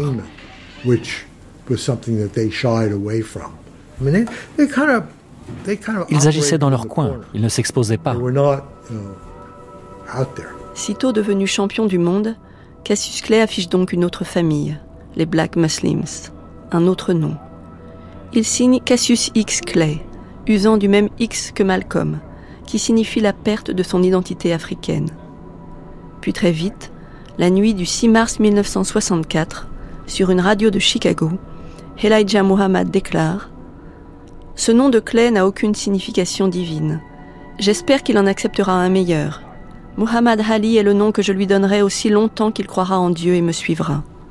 Le boxeur l'adopte immédiatement à un reporter du Herald Examiner de Los Angeles, en août, il explique dans sa chambre du Hilton que Muhammad ça veut dire digne de tous les éloges et loué par tous, et que Ali veut dire le plus haut. Son ego, sa foi, sa conscience, tout converge. En public, il répète Le nom de Clay est sale. C'est le nom que les esclavagistes ont donné à ma famille. Mon semblant est le fruit d'un viol. Ce semblant nous fait du mal, il nous blesse, quand nous étions plus noirs, nous étions plus forts, nous étions plus purs. C'est sa façon de mettre en mots la colère qui couve depuis toujours chez son père. Sa façon d'en hériter, de s'en éloigner aussi. Mohamed Ali a trouvé en Elijah Muhammad une autorité plus apaisée qui prend en charge sa vie. Il n'efface pas son enfance, mais l'identité que ses parents lui ont transmise, telle une impasse. Un choix que jamais il ne reniera. Chaque fois que je me regarde dans le miroir, je vois le gamin de Louisville, Kentucky, qui me dévisage. Son nom était Cassius Clay. Le gamin affirme qu'il est plus grand que Mohamed Ali, que c'est lui qui m'a fait tel que je suis. Je lui réponds qu'il est fou. Je le fixe dans les yeux et déclare que c'est à Mohamed Ali qu'il doit sa gloire. J'insiste. C'est Mohamed Ali, et non Cassius Clay, qui a tenu tête au gouvernement pour défendre ses croyances. Je lui déclare que c'est Mohamed Ali qui a essuyé les tempêtes et éprouvé la souffrance. Je lui dis que c'est Mohamed Ali qui s'est accompli dans la foi. Mohamed Ali, et non Cassius Clay, qui a diffusé partout la vérité. Douce schizophrénie d'un champion qui se croit distinct de l'enfant qu'il était, mais dont le regard l'accompagne. Deux utérus à l'entendre. Celui d'Odessa sa mère, celui de la foi. Où il se love, tel un enfant champion du monde poids lourd, qui réclame un temps plus long de gestation. Il va aux réunions, étudie et cite les publications. Il cherche la compagnie des convertis. Il est tantôt seigneur de la boxe, tantôt disciple, petit garçon obéissant d'Elijah Muhammad qui a effacé le nom de son père. Il est l'élu d'un sport qui, plus que tout autre depuis des années, met en scène l'affrontement des Noirs et des Blancs.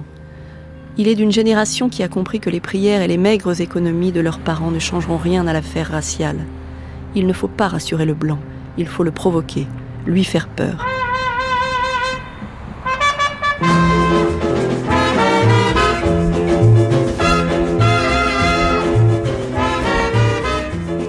Ce qui fit de Cassius Clay définitivement Mohamed Ali, c'est le voyage qu'il entreprend en Afrique en 1964, en compagnie de quelques frères noirs musulmans. Le panafricanisme bat son plein. L'organisation de l'unité africaine vient d'être mise en place lorsqu'il se pose au Ghana au mois de mai. Et là, stupeur. Des foules africaines en liesse scandent son nom, Ali. Elles lui offrent un hommage réservé au roi, au chef, ils savent qui il est, quel champion il est. Ceux qui l'accompagnent remarquent qu'il est subitement sans voix, sans voix d'être si important sur ce continent originel, fantasmé, dont il ne sait finalement rien. Pendant trois semaines, il mange ghanéen, s'habille ghanéen, fait la tournée des écoles, des usines, des villages. Partout, il est un héros. En Amérique, tout le monde est blanc, dit-il. Je suis heureux de trouver ici mon vrai peuple. Il n'y a rien dans nos archives sonores de ce qui se passa là-bas. Personne n'avait compris ce qui était en train de se cristalliser autour de cet homme. C'est là aussi qu'il rencontre Malcolm X pour la dernière fois.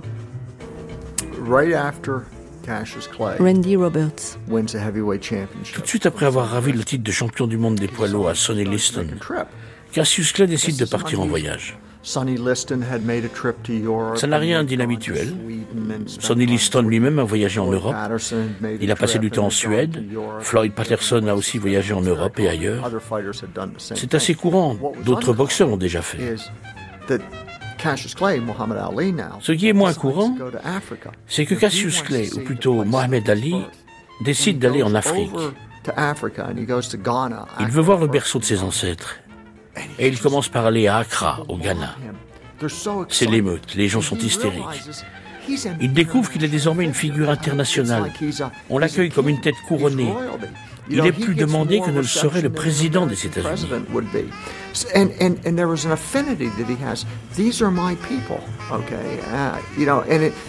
Et il perçoit une certaine affinité avec ce peuple. Il sent grandir son amour pour l'Afrique et pour son propre peuple.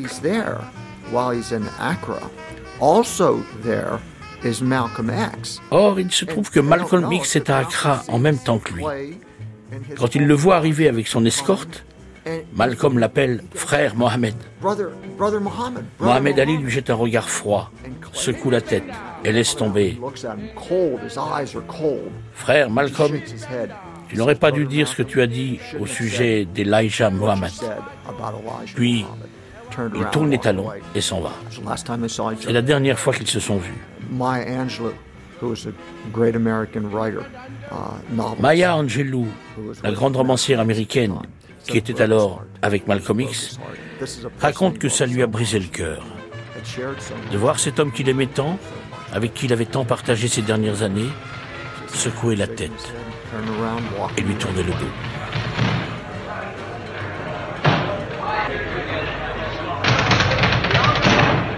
Mai 1965. L'heure est venue de disputer la revanche.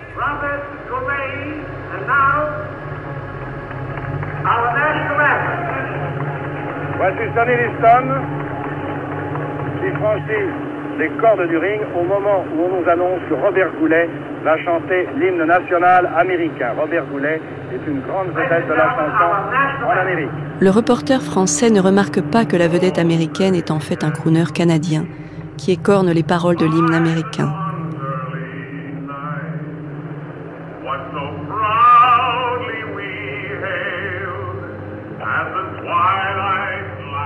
Tout cloche. L'hymne, le lieu, Lewiston dans le Maine, une vieille cité ouvrière promise au déclin, qui semble flatter qu'on ait pensé à elle, même par défaut. Personne ne voulait de l'événement. Un combat entre le poulain de la pègre et celui des musulmans.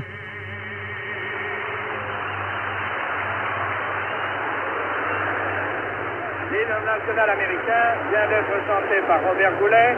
Sonny Liston est déjà sur le ring dans un peignoir blanc, on ne peut plus simple. Et voici Cassius Clay, qui lui aussi fait son apparition à l'intérieur de la scène, de la salle. Cassius Clay qui est conçu par le public, comme vous l'entendez. Il le. Il le huait quand il n'était que le challenger, un poète arrogant. Il le eut maintenant qu'il remet en jeu son titre de champion du monde et plus encore parce qu'il s'appelle Mohamed Ali. Le reporter l'appelle encore Cassius Clay, presque tous les reporters. Que dire de la journée d'aujourd'hui? Pas grand-chose, toujours des rumeurs.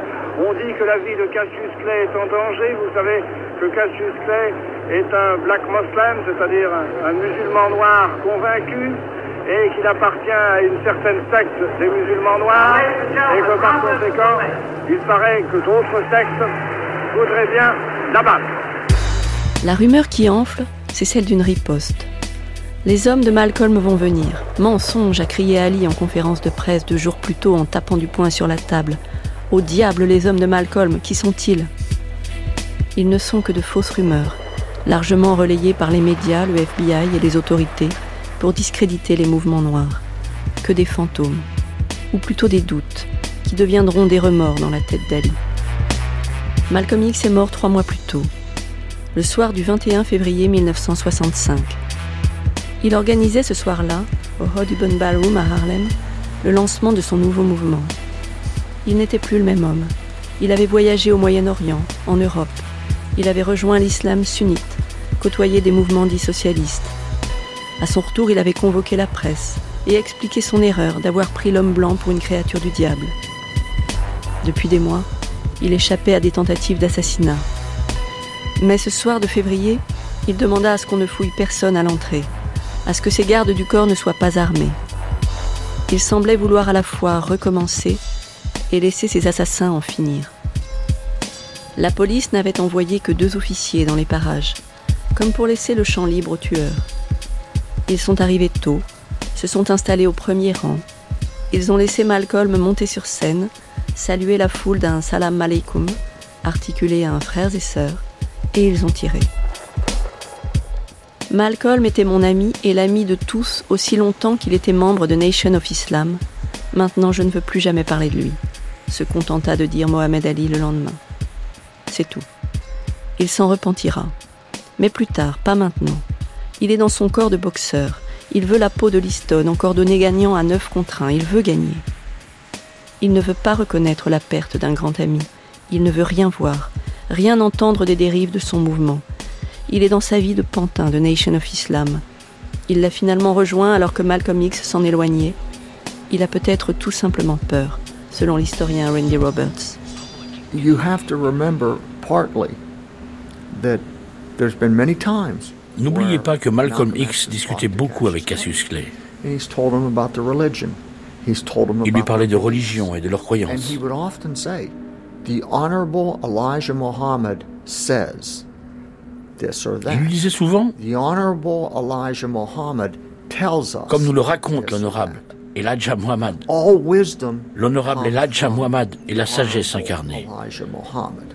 Okay. I owe Je dois ma réussite à l'honorable Elijah Muhammad. to the Honorable Elijah Muhammad. So, this is what Cassius Clay, Cassius Clay entend ça encore, et encore, et encore. And now suddenly, he hears the Honorable Elijah Muhammad. Et voilà que ça devient l'honorable Elijah Muhammad a menti, il a des maîtresses. L'honorable Elijah Muhammad n'est peut-être pas si honorable que ça, il a des enfants illégitimes. L'honorable Elijah Muhammad m'a écarté, il m'a renvoyé de la Nation of Islam. Je vais créer mon propre mouvement politique. Viens avec moi. Mais comment est-il censé réagir? On lui a répété maintes et maintes fois qu'Elijah Muhammad était la sagesse incarnée. Et soudain, Malcolm X lui dit Non, pas du tout. Ce n'est qu'un homme, il est faible et hypocrite. C'est la première chose. La deuxième chose, c'est qu'il sait que la Nation of Islam est prête à tout. S'il se brouille avec l'organisation, sa vie pourrait être menacée. On sait ce qui est arrivé à Malcolm X. Il est mort à peine un an après son départ de la Nation of Islam. Par la suite, Cassius Clay dira à d'autres gens J'adorais Malcolm X. Mais je tenais à rester en vie. Mais à l'époque, il dit Malcolm X mérite de mourir.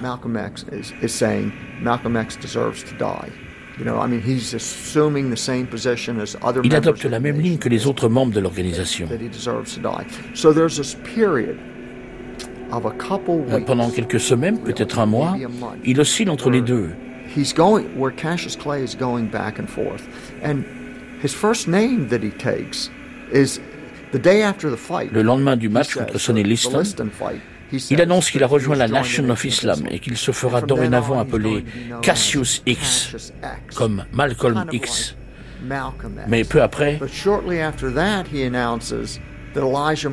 il déclare qu'Elijah Muhammad lui a donné un nouveau nom, Mohamed Ali. Malcolm X apprend ça dans sa voiture, ça le rend foudrage, il est révolté. Il dit, c'est un choix politique.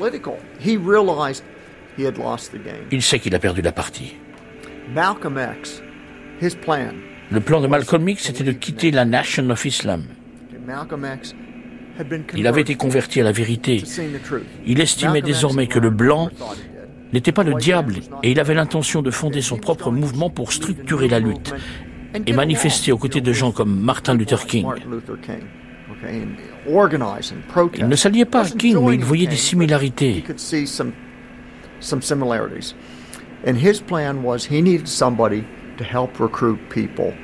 Il avait besoin de quelqu'un pour l'aider à recruter des gens dans sa nouvelle organisation. Et il comptait sur Cassius Clay pour ça. Parce qu'il était tellement populaire qu'il pouvait faire venir d'autres catégories de personnes, plus jeunes et peut-être plus instruites. Mais en perdant Cassius Clay, il a perdu toute chance de voir son organisation décoller. Et il pensait aussi que s'il était allié à Cassius Clay, il ne serait pas assassiné. Il savait qu'une fois la rupture consommée, ses jours seraient comptés.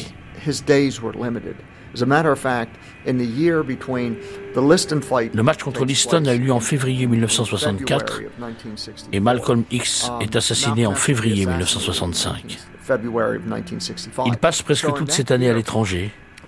Il va en France, il va en Europe, il va en Afrique. Il passe beaucoup de temps en Afrique. Il sait que c'est chaud pour lui aux États-Unis. Il revient d'Europe au début de l'année 1965 et il meurt dans les semaines qui suivent. Je ne me souviens pas du nombre exact de jours, mais il a été assassiné environ deux semaines plus tard. Ne pas repenser à ce qu'il a dit, aux gestes qu'il n'a pas faits.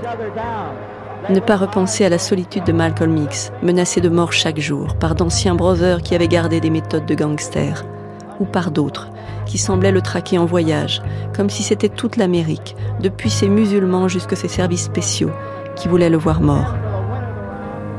About two days before he was killed, son autobiographie rapporte une conversation qu'il a eue environ deux jours avant sa mort avec Gordon Parks, le célèbre photographe. no, the photographer. He's a very famous photographer, Gordon Parks. And Gordon Parks was telling Malcolm, well, if the, if the Muslims trying to... Gordon Parks a dit à Malcolm, si les musulmans te veulent du mal ou qu'ils essayent de te tuer, va voir la police. And Malcolm just kind of laughed and he said, tell the police. Malcolm s'est mis à rire et a répondu, la police. C'est moi qui ai formé ces frères, je connais bien leur méthode. However, the next day,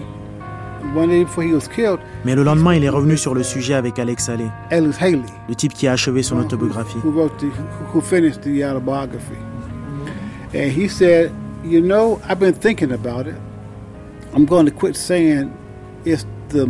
Tu sais, j'ai bien réfléchi et je vais arrêter de dire que ce sont les Black Muslims qui essayent de me tuer. Parce que quand j'étais en Égypte, j'ai été empoisonné. Et il y avait deux blancs qui me suivaient partout où j'allais. and there were two white men following me around everywhere I went. He said, That's too much for Elijah Muhammad. C'est trop pour Elijah Muhammad. Son pouvoir à lui se limite à la communauté noire américaine. Il n'a aucune influence en Égypte.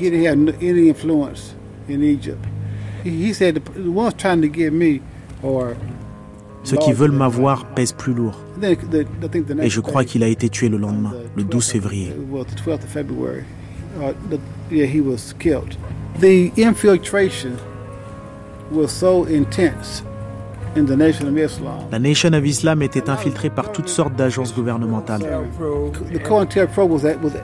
On était au plus fort du programme COINTELPRO.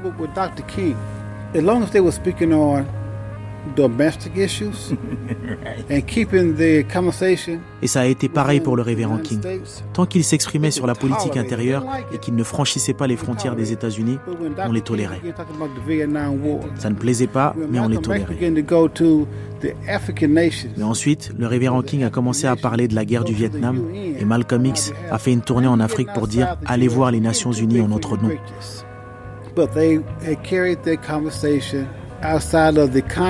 Quoi qu'il en soit, ils avaient exporté leurs préoccupations à l'étranger et s'apprêtaient à porter les problèmes des Noirs américains sur la scène internationale. Quand on sait tout ça, on ne se demande pas tant qui a appuyé sur la gâchette, mais plutôt qui a donné l'ordre. D'où est venu l'ordre? On ne le saura peut-être jamais. Ne pas se souvenir de Betty, la femme de Malcolm, qui vint à sa rencontre. Tu te rends compte de ce que tu fais à Malcolm Un mot protecteur de lui pour Malcolm, l'ombre de sa carrure de champion du monde à côté et au-dessus de lui, l'aurait laissé moins seul, aux yeux de l'opinion, du FBI, de Elijah Muhammad. I thought that he was complicitous in Malcolm's murder. Je l'estimais complice du meurtre de Malcolm parce que Malcolm a quitté la Nation of Islam et qu'à un moment donné, Ali a déclaré quelque chose du genre Celui qui tourne le dos à l'honorable Elijah Muhammad renonce au droit de vivre. Et quelqu'un, quelque part, s'est certainement dit Dieu m'a chargé de le tuer. Ou alors, maintenant, je peux faire ce que me demande la CIA. Personne ne me le reprochera.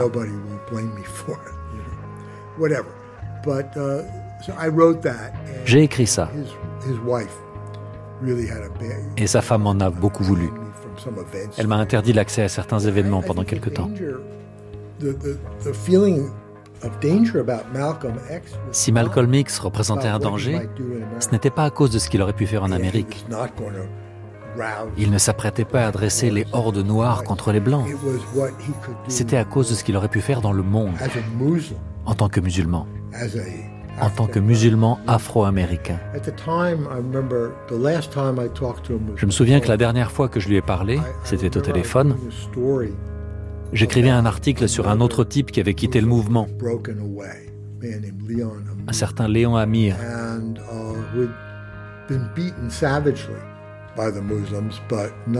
Il s'était fait sauvagement tabasser par les Black Muslims, mais il ne l'avait pas tué.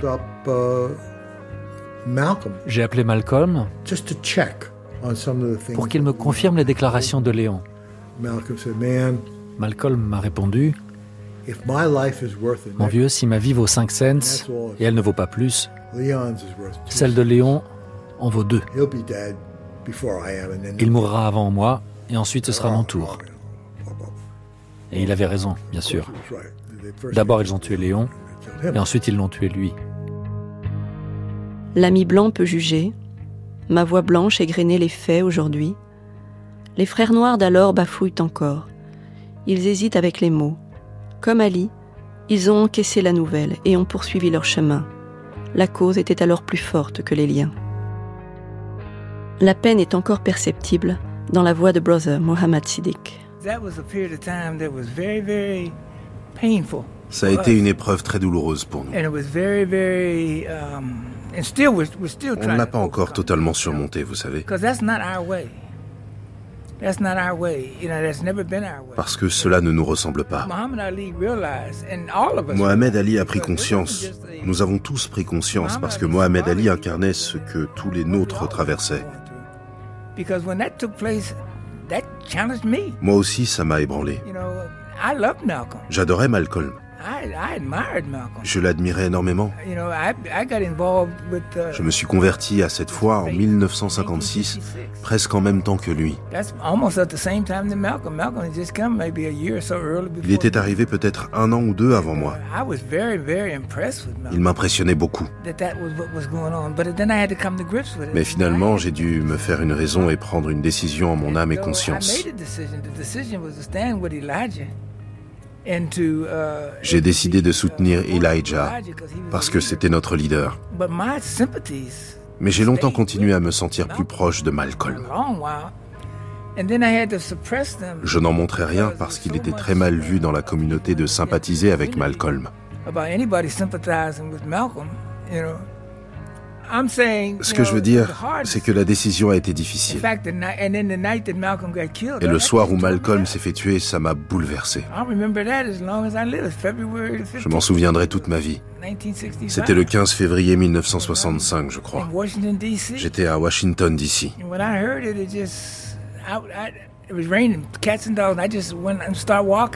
Quand j'ai appris la nouvelle, il pleuvait des cordes. Et je me suis mis à marcher sans but. Je ne savais plus si l'eau venait du ciel ou de mes yeux. J'étais troublé, je me disais, pourquoi? Ça n'avait pas de sens. Il n'y avait aucune justification rationnelle derrière tout ça. C'était juste la loi de la jungle.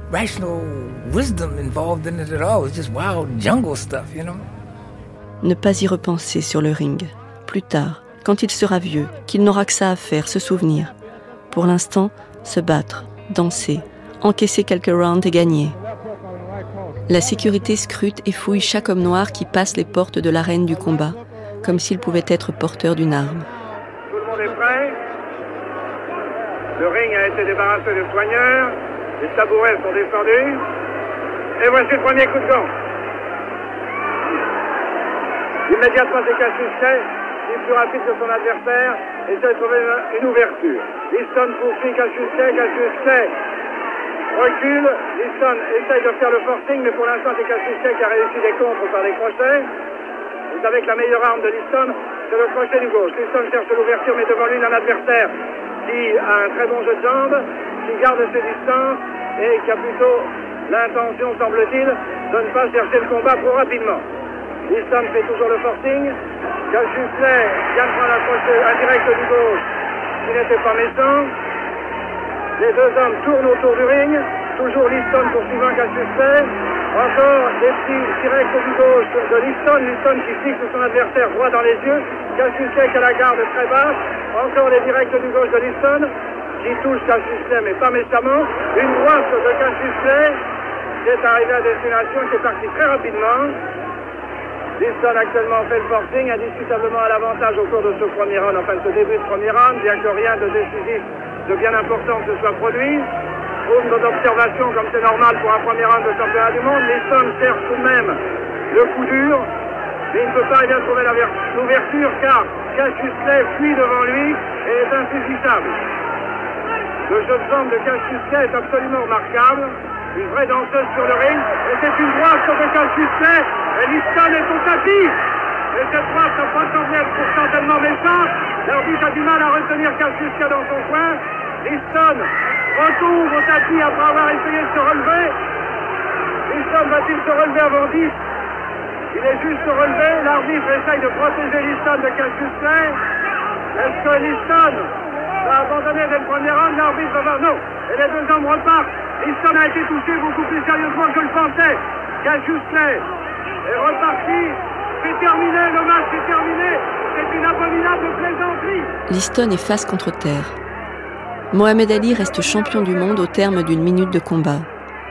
Les jours qui suivent, les journalistes sont convoqués. On leur montre le coup de poing au super ralenti. Les uns voient un direct du droit au visage, les autres pas de quoi faire tomber un homme. La presse est divisée. Le soupçon subsiste. La pègre a-t-elle demandé à son champion de se coucher encore une fois? Est-il tombé dans la drogue au point que son corps n'a pas résisté? A l'air d'être complètement perdu arrivé.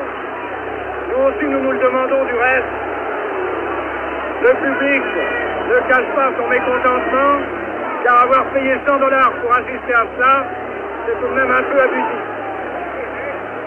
Liston, très triste dans son coin, se fait retirer ses gants. C'est la fin de la carrière de Liston. Il meurt sept ans plus tard, officiellement d'une overdose. Nombreux sont ceux qui régulièrement refont le match. Et si Mohamed Ali n'avait pas gagné Mais l'histoire le réclamait. Elle avait besoin d'un champion du monde qui ne se ferait pas trouer la peau, puisque la série sanglante ne faisait que commencer. Et nombreux sont ceux aussi qui refont le match en se demandant ce qu'aurait été la suite en Amérique si Malcolm X avait été assis au bord du ring, s'il avait prié avec Ali, s'ils avaient pu cheminer plus longtemps ensemble.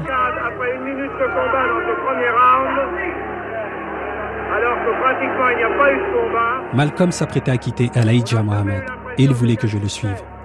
Il m'a dit que je pourrais ainsi devenir un messager et expliquer aux autres jeunes noirs américains ce qui se passait.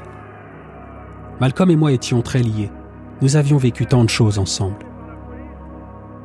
Mais il me fallait tenir compte de beaucoup d'autres paramètres. Elaïdja Mohamed m'avait donné mon nom, Mohamed Ali. C'était comme s'il m'avait libéré. J'étais fier de ce nom et dévoué à la Nation of Islam telle que Elaïdja l'a présenté. À ce stade de mon évolution, je n'étais pas encore prêt à contester son enseignement. Avoir tourné le dos à Malcolm fut une des erreurs que je regrette le plus d'avoir commises. J'aurais aimé pouvoir lui dire que j'étais désolé et qu'il avait raison sur bien des points.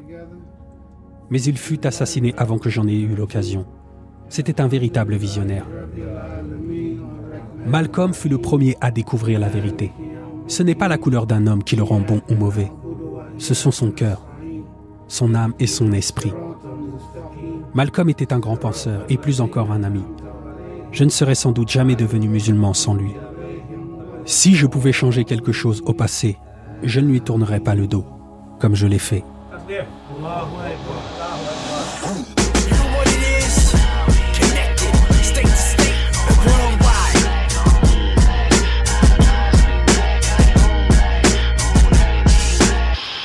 C'était le deuxième épisode de la grande traversée Mohamed Ali, avec Mohamed Siddiq, Michael Saïr, Captain Sam, Randy Roberts, Salim Mouakil, Victor Bender, Lawrence Montgomery, Jonathan Haig, Robert Lipsyte et les voix de Bled Alimbay, Daniel Njolové, Cédric Ido, Laurent Ledrer, Patrice Bornand.